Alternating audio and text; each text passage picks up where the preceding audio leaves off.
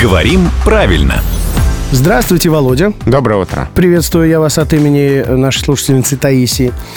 А, Каждый раз попадаем в тупик, пишет Таисия, при подготовке отчетной документации в транспортном отделе. Как правильно написать слово «пережог»? Пережог через «е» или пережог через «о»? В смысле, пережег бензин? Да, топливо, например, да.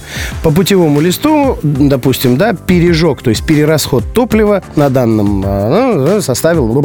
Ну, канцелярский язык уже не важно здесь. То есть это существительное, да, Да, как перерасход? да, да. Пережог. А, интересно. Ну, это слово хоть и действительно э, связано с техническими текстами, оно подчиняется общему правилу. У глаголов с этим корнем пишется «ё», а у существительных «о».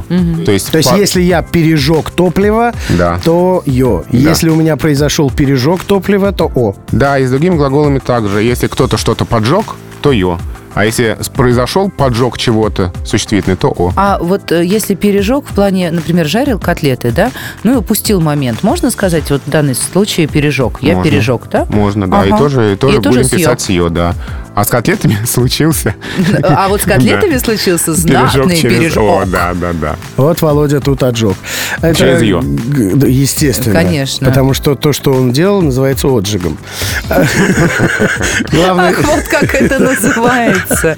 главный редактор «Грамотру» Владимир Пахомов этим занимается здесь каждое буднее утро в 7.50, в 8.50 и в 9.50.